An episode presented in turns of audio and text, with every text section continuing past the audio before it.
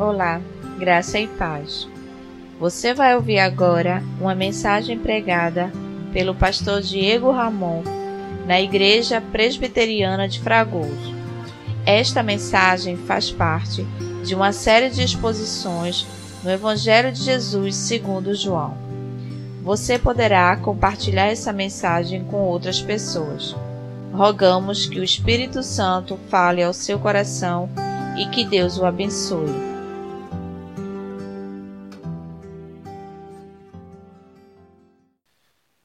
Evangelho de Jesus, segundo o registro de João, capítulo 14. Nós vamos ler e expor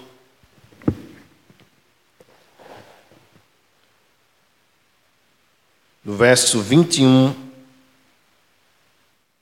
até o verso 26. Evangelho de João, capítulo 14, a partir do verso 21. Lembra os irmãos, enquanto os irmãos estão abrindo e encontrando o texto, que esta mensagem faz parte de uma série de exposições que nós iniciamos em setembro de 2017 e que hoje estamos continuando, é, para a glória de Deus, um capítulo lindíssimo do Evangelho de Jesus, segundo o registro de João. A nossa exposição em série tem como propósito trabalhar a passagem bíblica sem pressa, sem correria e buscando extrair com profundidade, com clareza, com bastante calma, o máximo daquilo que o texto possa nos trazer, logicamente, dentro das nossas limitações. Aqueles que estão nos acompanhando pela internet, eu lembro que vocês podem acompanhar esta série de exposições através do nosso Facebook, é, também através de aplicativos de podcast como o Deezer e o Spotify. Você também pode encontrar algumas destas mensagens que nós estamos aos poucos atualizando para estes aplicativos. Então, é uma forma de você que gosta de ouvir mensagens durante a semana poder também acompanhar. Também, se você nos assiste e não é do Nordeste, não estranhe os fogos. Nós estamos no período junino e, vez por outra, a gente se assusta com os fogos aqui. Muito bem, Evangelho de João, capítulo 14, a partir do verso 21, texto que nós acabamos de cantar, é o verso 21. Aquele que tem os meus mandamentos e os guarda, este é, esse é o que me ama. E aquele que me ama será amado por meu Pai, e eu também o amarei e me manifestarei a ele. Disse-lhe Judas, não os cariotes: De onde procede, Senhor, que estás para manifestar-te a nós e não ao mundo? Respondeu Jesus: Se alguém me ama, guardará a minha palavra, e meu Pai o amará, e viremos para ele e faremos nele morada. Quem não me ama, não guarda as minhas palavras. E a palavra que estás ouvindo não é minha, mas do Pai que me enviou. Isto vos tenho dito, estando ainda convosco. Mas o Consolador, o Espírito Santo, a quem o Pai enviará em meu nome, esse vos ensinará todas as coisas e vos fará lembrar de tudo que vos tenho dito. Amém. Vamos orar mais uma vez, irmãos? Senhor querido, Deus de todo amor, de toda graça e de misericórdias, nós louvamos o teu nome por conta do teu grande amor, por causa da tua benignidade, da tua fidelidade, pois tu te revelaste a nós, pequeninos, pobres pecadores, carentes de ti, da tua graça, do teu conhecimento, da tua direção da tua iluminação. Senhor, obrigado pela tua palavra traduzida em nossa própria língua, no português. Nós podemos ouvir, entender, compreender. Obrigado, Senhor. Tem misericórdia, Pai, das nações, dos povos que ainda não têm a tradução das Escrituras em suas próprias línguas. Levanta, Deus, gente comprometida com a, com a tradução da tua palavra. Nós te rogamos, em nome de Jesus. E quanto a nós, Senhor, dá-nos cada vez mais sede da tua palavra. É certo, Senhor, que aqui entre nós, reconhecemos que muitas vezes nós não lemos suficientemente a tua palavra, não temos buscado te conhecer através das Escrituras, mesmo as tendo em nossas mãos. Por isso, desde já nós te pedimos, tem misericórdia de nós e nos perdoa. E agora, Senhor, nesta noite, e neste momento em especial, quando o nosso coração se cala para ouvir a tua voz, nós te rogamos, fala conosco, Senhor. Fala ao nosso coração. Usa-nos, em nome de Jesus. Amém. Meus irmãos, é certo que a salvação é pela graça. Nós não temos a menor dúvida de que fomos salvos pela graça de Deus, de que somos imerecedores do amor do Pai, que fomos eleitos eternamente pelo Pai sem termos mérito algum nosso. A Bíblia diz que não vem de nós, é dom de Deus, e não de obras, ou seja, do nosso comportamento, para que não haja glória humana. Temos plena convicção disso. Cremos que foi a obra de Jesus Cristo suficiente para nos salvar, de maneira que em nenhum outro há salvação, como diz a Escritura, porque nem nos céus, nem na terra, nem acima dos céus, nem abaixo da terra, existe nome dado entre os homens pelo qual importa que sejamos salvos. Ao nome de Jesus seja dada toda a glória, toda a honra, poder e majestade pelos séculos dos séculos. Cremos também que a salvação é uma obra operada pelo Espírito Santo em nossos corações, pois o homem jamais seria capaz de ser convencido de que é pecador, de que precisa da graça de Deus, sem ser pelo Espírito Santo.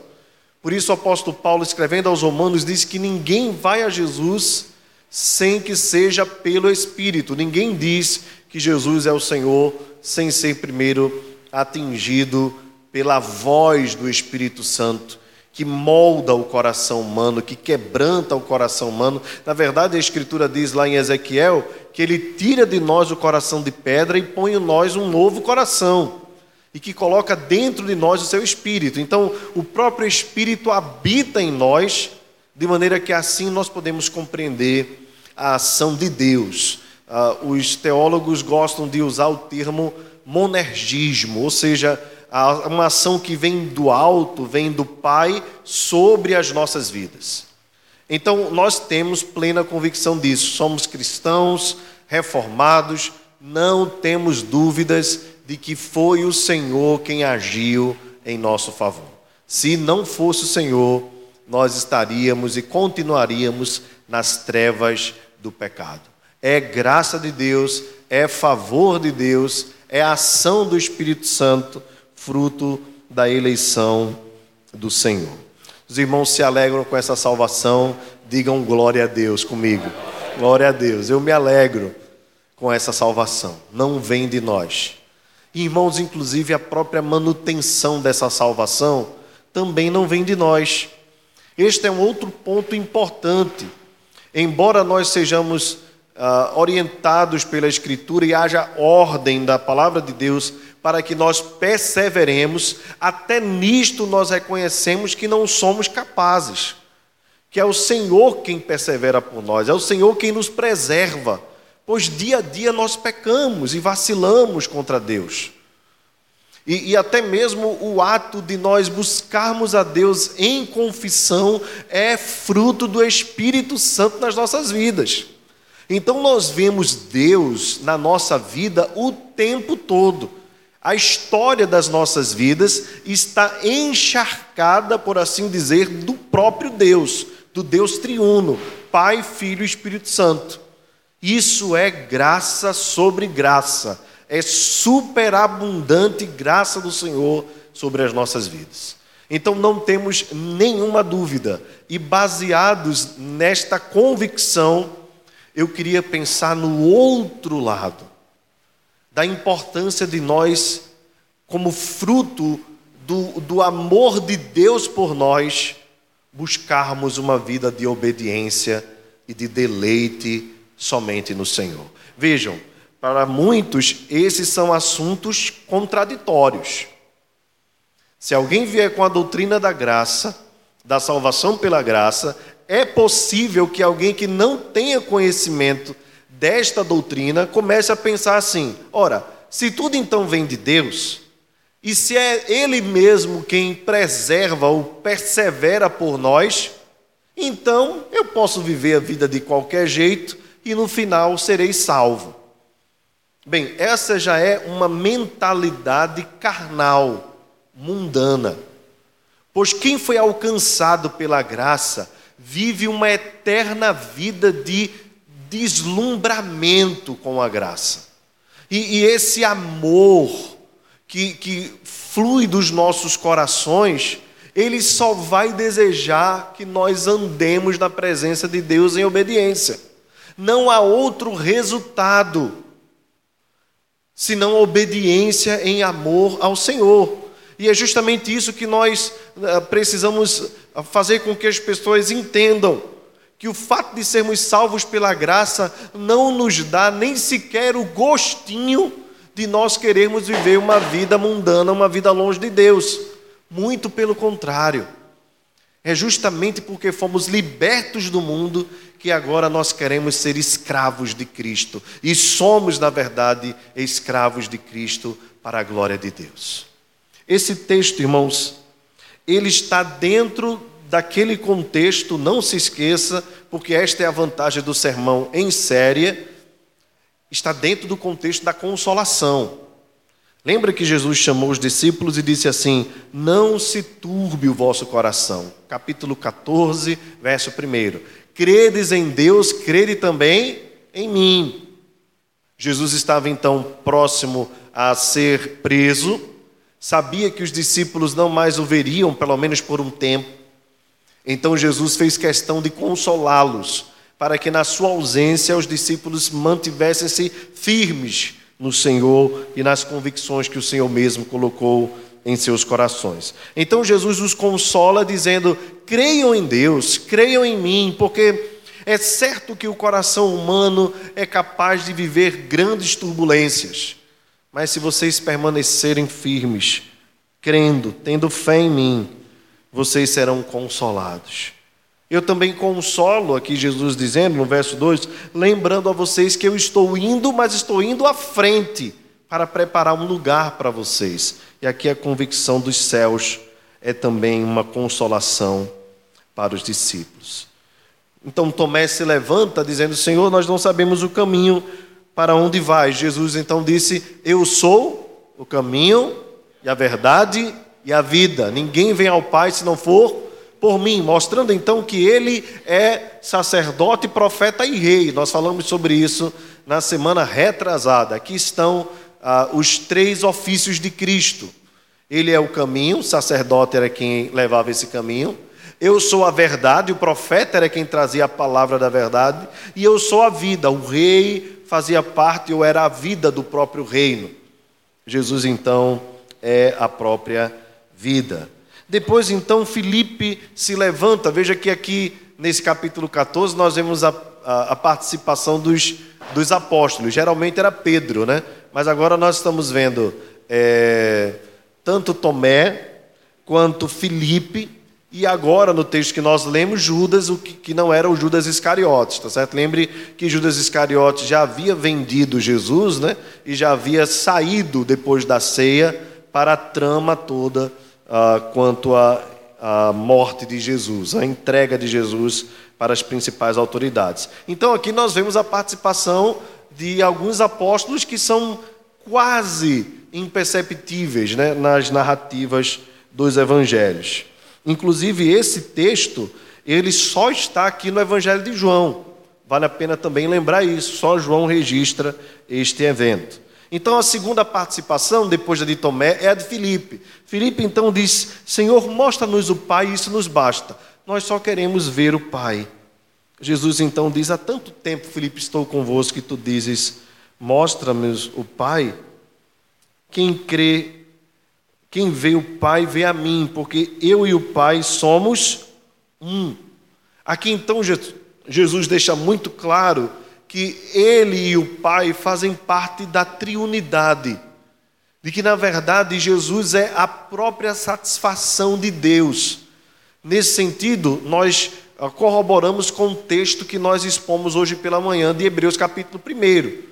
Hebreus capítulo 1 diz que, havendo Deus outrora falado aos antigos, aos pais, pelos profetas de muitas maneiras, nos últimos dias nos falou pelo Filho, o qual é o resplendor da glória de Deus, a expressão exata do ser de Deus. Ou seja, ah, quando nós chegarmos ao novo céu e à nova terra, nós vamos encontrar Jesus. E ao encontrar Jesus, nós não vamos dizer, Jesus, mostra-nos o Pai e mostra-nos o Espírito. Porque Jesus nos satisfará com a Sua presença.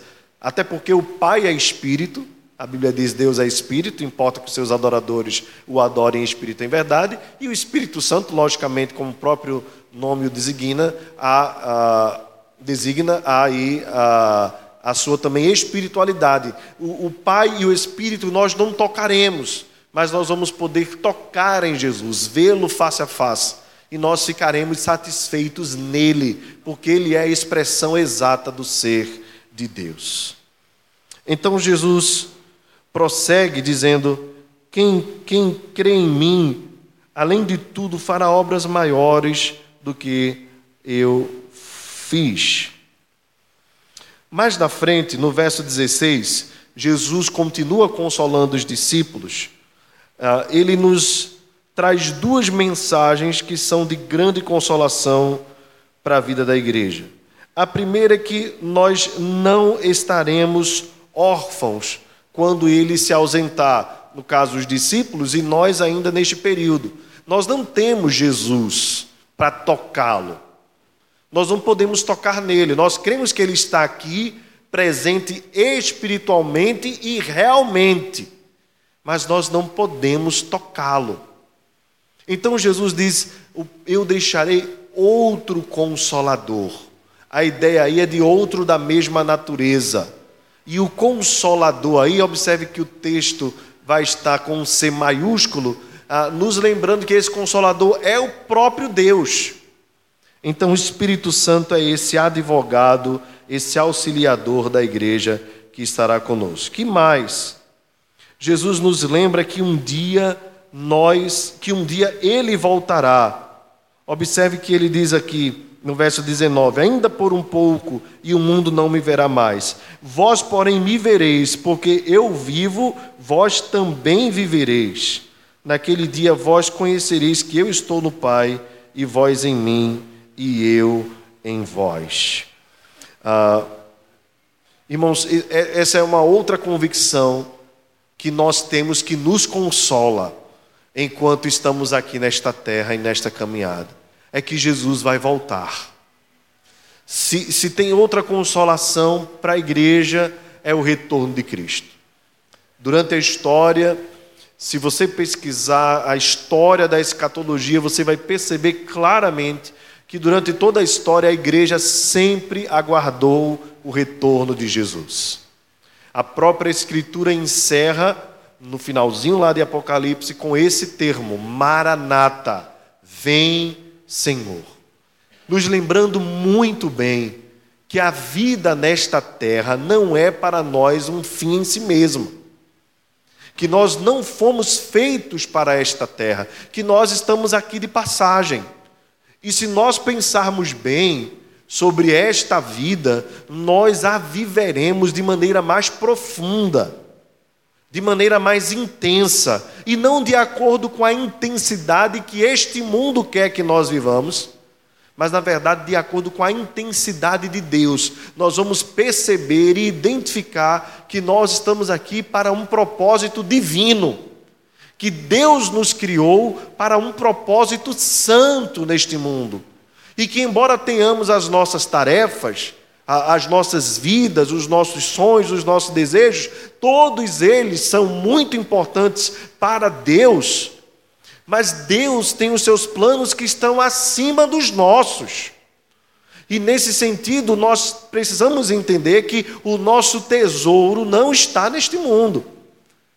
Porque o cuidado que Jesus nos lembra é que onde está o nosso tesouro, ali também estará o nosso coração, seja, aquilo que nós mais amamos, nós vamos devotar todo o nosso coração.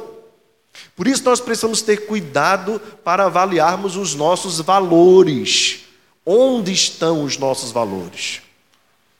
Irmãos, é muito importante entendermos isso porque a pressão do mundo é muito forte.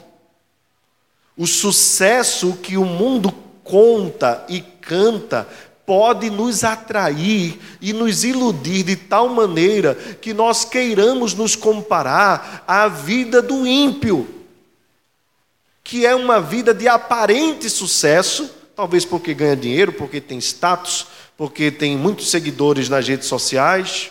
Sei lá, tantas coisas podem iludir, e nós podemos até mesmo nos iludir com isso e entrarmos no mesmo caminho. Mas precisamos pensar: será que é esse tipo? Será que é esse o sucesso que agrada a Deus? E se Deus der uma reviravolta na sua vida? E se Deus hoje te chamar para um, uma vida totalmente diferente daquilo que você planejou? Você está disposto a largar tudo por Jesus? São coisas para nós pensarmos, porque às vezes nós entramos no processo, no frenesi deste mundo, na correria deste mundo, de competitividade, de uma agitação tão grande, e achamos que precisamos passar no concurso público, achamos que precisamos ser os melhores na nossa profissão necessariamente para termos sucesso, e vamos caminhando para um lado, caminhando para o outro, em coisas que são aparentemente boas e que podem até ser boas, mas ainda que tudo nesta vida esteja dentro do nosso controle, a pergunta é: é isso que Deus quer para você? Lembre de Abraão, que estava confortavelmente na sua terra em Ur dos Caldeus. Irmãos, uma das coisas talvez mais difíceis para uma pessoa é sair da sua terra, é deixar o seu lugar, é deixar o seu estado de acomodação, a sua zona de conforto. Deus tirou de Abraão tudo o que ele tinha, chamando ele para ir para uma terra que Deus ainda iria lhe mostrar saindo da sua terra, da sua parentela, baseado numa promessa de Deus. Certamente as pessoas da família de Abraão disseram assim: Abraão, você está fazendo uma loucura. Vamos ficar aqui porque aqui é mais seguro. Mas Deus o chamou para uma vida diferente. Bem, irmãos, no verso 21,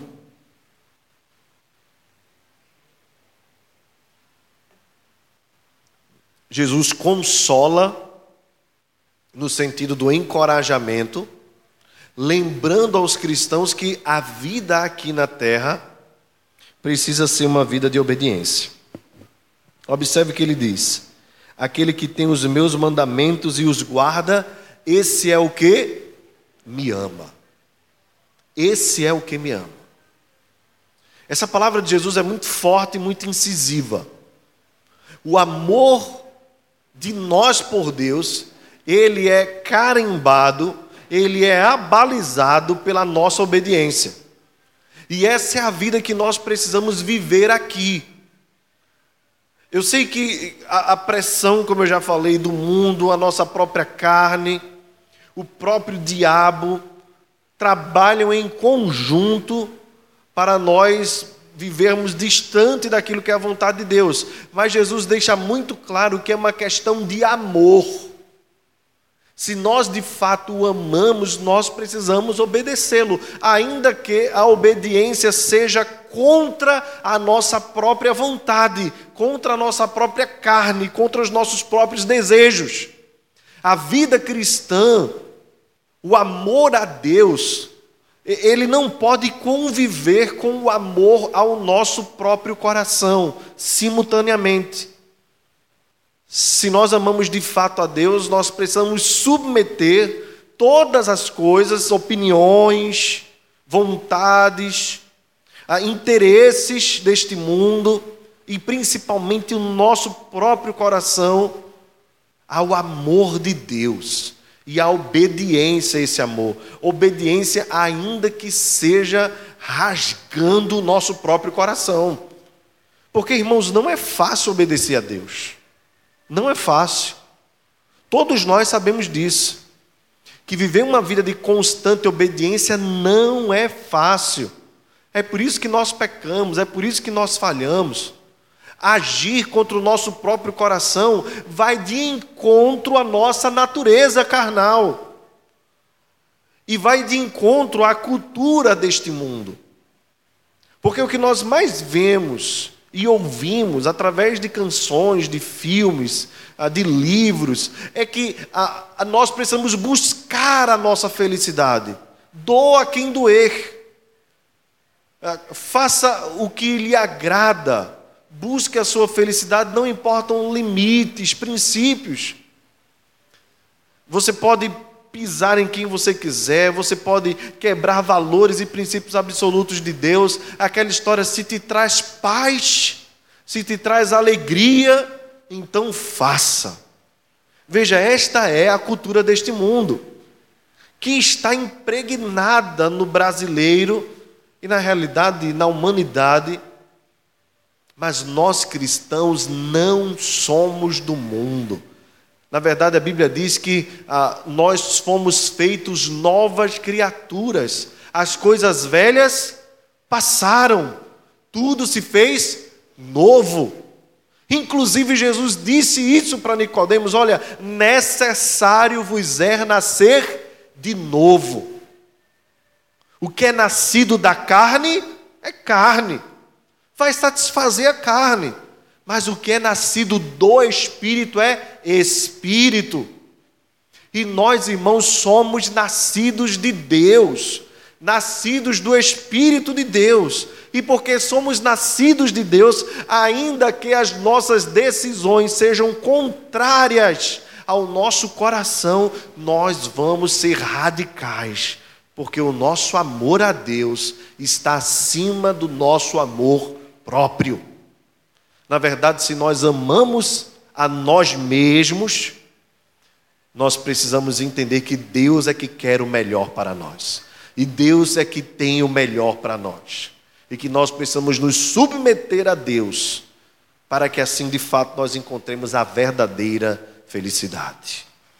Meus irmãos, a Escritura continua, o próprio Senhor dizendo: Aquele que me ama será amado por meu Pai. E aqui, irmãos, eh, veja que é muito clara a ideia de que Deus tem prazer naqueles que o obedecem.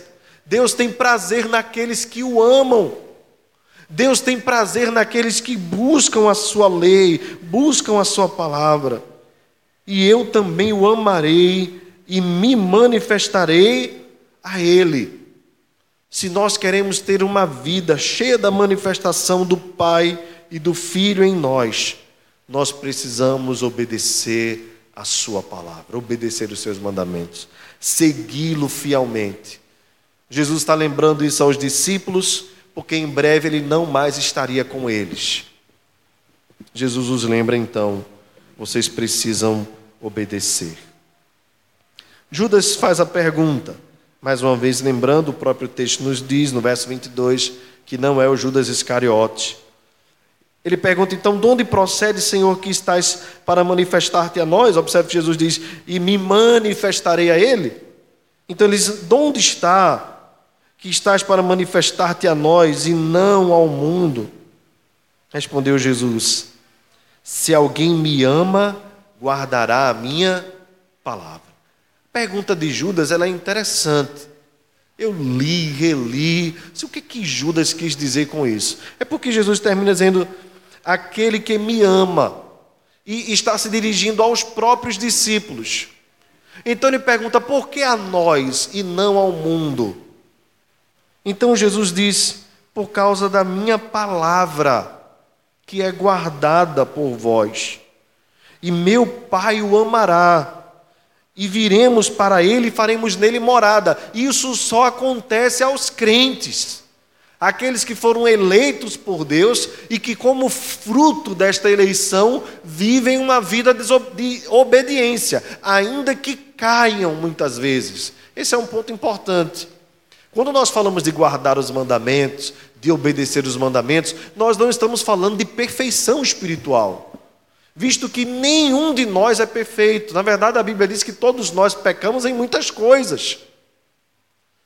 Então, é, essa é uma verdade absoluta. Somos pecadores, fomos alcançados pela graça, sim, somos livres da culpa do pecado, do poder do pecado, mas ainda não estamos livres da presença do pecado.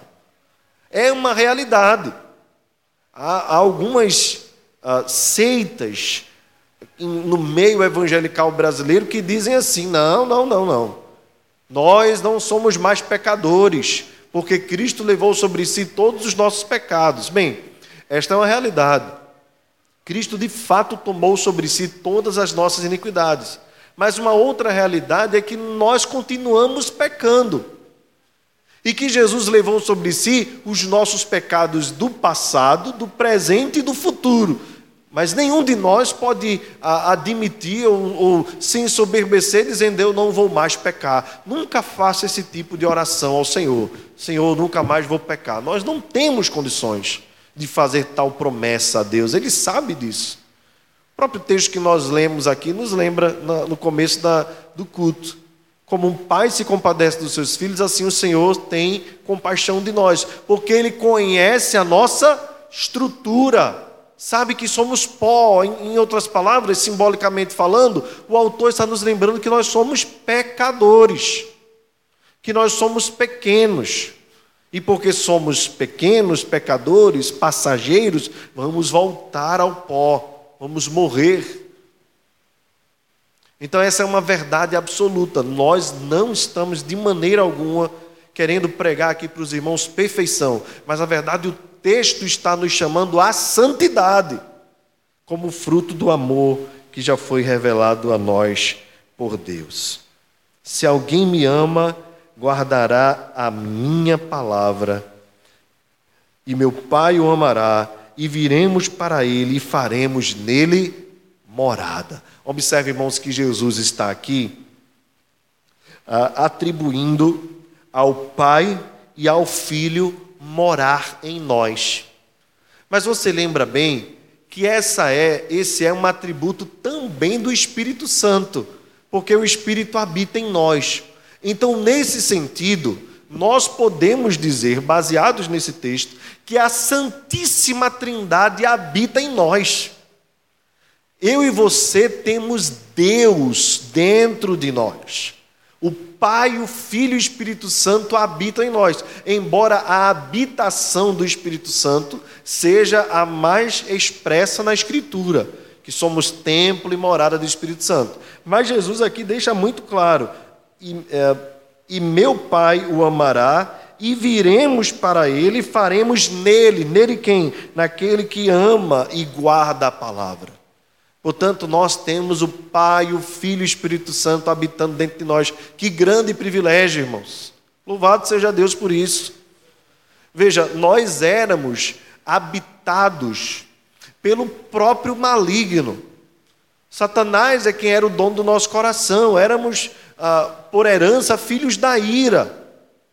E agora nós, pobres mortais, pecadores, temos dentro de nós habitando o Pai, o Filho e o Espírito Santo de Deus. Veja como você é precioso.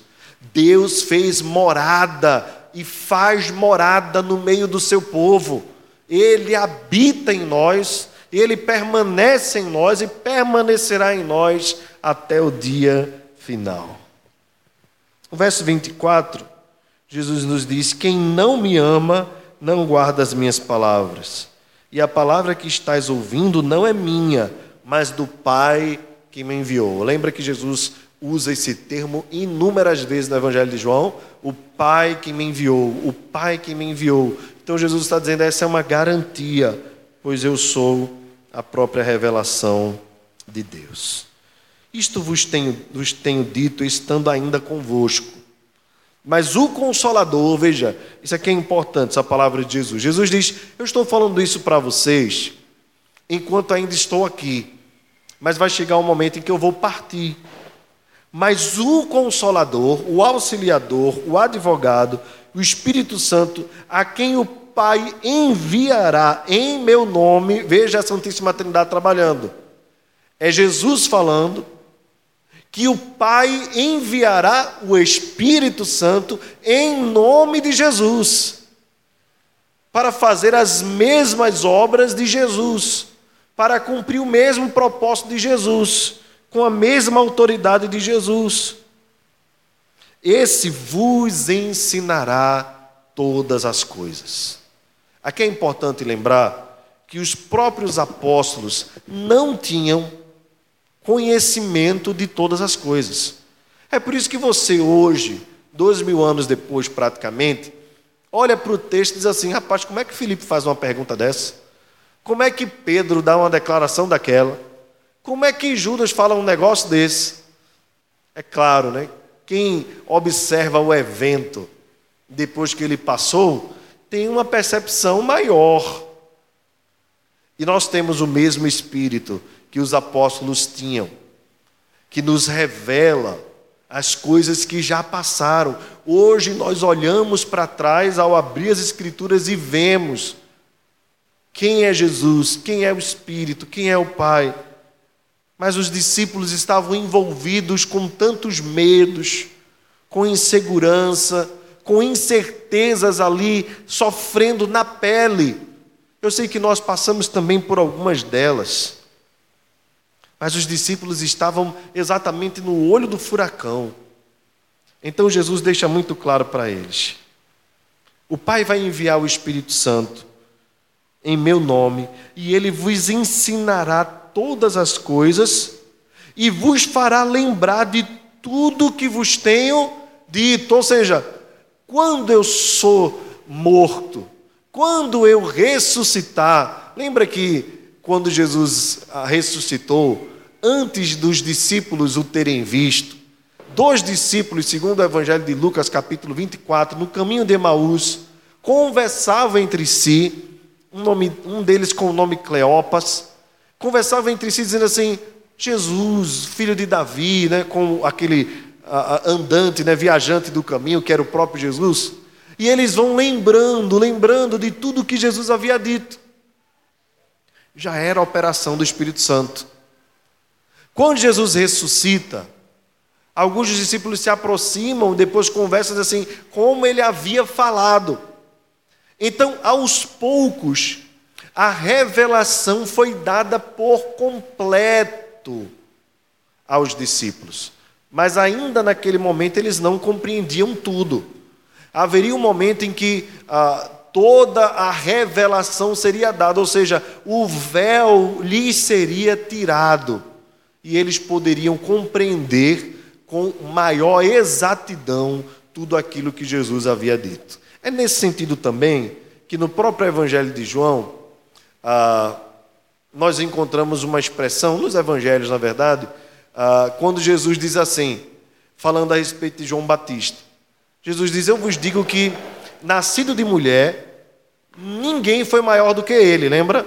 Então algumas pessoas dizem assim: a, a, nesses quiz né, é, é, bíblicos, né? Quem foi o maior homem segundo Jesus? Alguns dizem João Batista, porque Jesus diz: nascido de mulher, ninguém foi maior do que ele. E esquecem, porém, do outro verso, onde Jesus diz assim: porém, qualquer um de vocês é maior do que eles. O que Jesus quer dizer com isso? que Jesus está querendo falar é a respeito da revelação a respeito dele mesmo. João Batista tinha uma revelação a respeito de Jesus. Qual foi a revelação de João? Vamos lembrar, porque o Evangelho de João, nas exposições, nós falamos sobre isso. Lembra que João disse assim: ah, Eu vos batizo com água para arrependimento, mas virá aquele que vos batizará com o Espírito Santo e com fogo. Então já é uma informação. Depois João diz assim: a sua espada ele tem a mão. Já é uma outra revelação. Ah, depois perguntam a João: És tu Cristo? Ele diz: Eu não sou. Eu, eu, eu sou aquele que endireita o caminho. Mas virá aquele que é maior do que eu. Eu não sou digno de alçar as sandálias dos seus pés. E esse é maior do que eu. Depois, mais na frente, quando os discípulos de João estavam crescendo num número uh, grande, os discípulos de Jesus estavam crescendo um número maior ainda. Alguns dos discípulos de João foram lá cutucar João, dizendo assim: João, olha, ele veio depois de ti e a quantidade está crescendo. E João diz: A minha alegria é ver, é ouvir a voz do noivo. Eu não sou o noivo, eu sou aquele que prepara. Bem, no final, João diz assim: importa que ele cresça e que eu diminua. Bem, então a gente vai olhando os relatos de João, então a gente diz assim: João tinha uma percepção perfeita. Mas quando João é preso, ele manda perguntar a Jesus. Lembra desse texto? Dizes quem tu és. Os, os discípulos de João perguntam. Ah, e, e, Jesus manda a resposta, dizendo assim: é, os surdos ouvem, os cegos veem, e aos pobres está sendo pregado o evangelho do reino. Essa foi a resposta de Jesus, para que João tivesse convicção. Então João tinha convicção, mas qualquer um de nós que temos as Escrituras, temos mais condições do que o próprio João de enxergar quem é Jesus. Por quê? Porque o Espírito Santo fechou o cânon das Escrituras, os livros da Escritura de maneira que nós temos a palavra ah, para nós, com os 66 livros, muito bem escritos, traduzidos, graças a Deus, para a nossa língua, e nós podemos hoje olhar e dizer como Jesus é maravilhoso. E à medida que nós vamos nos aprofundando neste livro, por obra do próprio Espírito Santo, nós vamos conhecendo mais e mais a respeito de Jesus. Em outras palavras, irmãos, se nós amamos a Deus, nós precisamos obedecê-lo e precisamos conhecê-lo mais e mais. Precisamos deixar o Espírito Santo nos ensinar todas as coisas a respeito de Jesus. E por que eu digo precisamos deixar? É porque já há uma intenção do Espírito Santo. Ele deseja nos ensinar mais a respeito de Cristo. Ele deseja fazer-nos mais conhecedores, justamente porque o conhecimento de Deus nos levará ao amor a Deus mais profundo. Portanto, se nós queremos de fato revelar o nosso amor a Deus, nós precisamos obedecê-lo cada dia mais, colocando como primeiro lugar, acima de tudo nas nossas vidas, e precisamos também buscar conhecê-lo nos aprofundarmos na palavra, mergulharmos no estudo das Escrituras, na intimidade com Deus. E quanto mais nós o conhecermos, mais nós o amaremos e ele nos amará e se manifestará a nós. Amém, meus irmãos? O meu desejo é que, em nome de Jesus, nós sejamos encorajados por essa palavra, que o nosso amor por Deus seja crescente e que o nosso desejo por conhecê-lo seja também crescente. E quanto mais nós o buscarmos, mais ele nos encherá do seu Espírito Santo. E isso certamente resultará numa vida frutífera, numa vida feliz e numa vida em plenitude para a glória de Deus. Amém? Vamos ficar de pé? Vamos orar, irmãos. Baixa a sua fronte. Senhor nosso Deus, ó Pai, nós queremos primeiramente te agradecer pelo teu grande amor. Obrigado, Senhor, porque tu nos ama de maneira incondicional, eterna. Teu amor é perfeito. O teu amor não falha. E ainda que nós sejamos fiéis, infiéis, o Senhor permanece fiel, porque não pode negar-se a si mesmo. Senhor, obrigado porque é o teu amor quem nos sustenta. Mas nós sabemos bem, Pai, que não podemos fazer da graça um objeto de pecado para as nossas vidas. Em outras palavras, Senhor, como diz o apóstolo Paulo, haveremos de pecar para que a graça seja ainda mais abundante. Ele mesmo responde, inspirado pelo Senhor, de modo nenhum. Por isso, Senhor, nós sabemos muito bem que fomos livres do peso da lei para vivermos em obediência a tua lei, para vivermos uma vida de santidade, de busca. Sabemos também, Senhor, que somos pecadores, e tu bem sabes que nós pecamos em várias áreas das nossas vidas.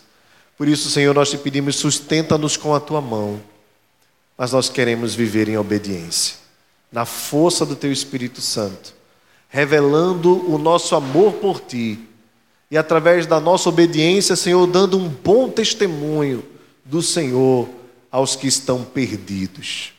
Senhor, obrigado pelo teu Espírito Santo, que nos revela a respeito do Senhor que nos ensina, que nos instrui. Obrigado, Espírito Santo de Deus. Pai querido, nós queremos entregar a Ti todo este culto. Que o Senhor receba como um aroma suave as tuas narinas. Que tenha sido agradável a Ti, pois foi de todo o coração, Senhor. Pai amado, nós também queremos te rogar pelos irmãos que estão de viagem Ó Deus, que o Senhor possa trazê-los de volta em paz e em segurança para os seus lares. Dá-nos, Deus, uma semana abençoadíssima na tua presença. Cuida de nós, Pai, pois nós precisamos da tua graça cada dia. Que a graça do Senhor Jesus, o amor de Deus, o nosso Pai, e a comunhão do Espírito Santo seja sobre nós e conosco permaneça agora e para todos sempre. Amém. Você acabou de ouvir uma mensagem pregada pelo pastor Diego Ramon na Igreja Presbiteriana de Fragoso. Compartilhe esta palavra com mais alguém. Deus te abençoe e até a próxima.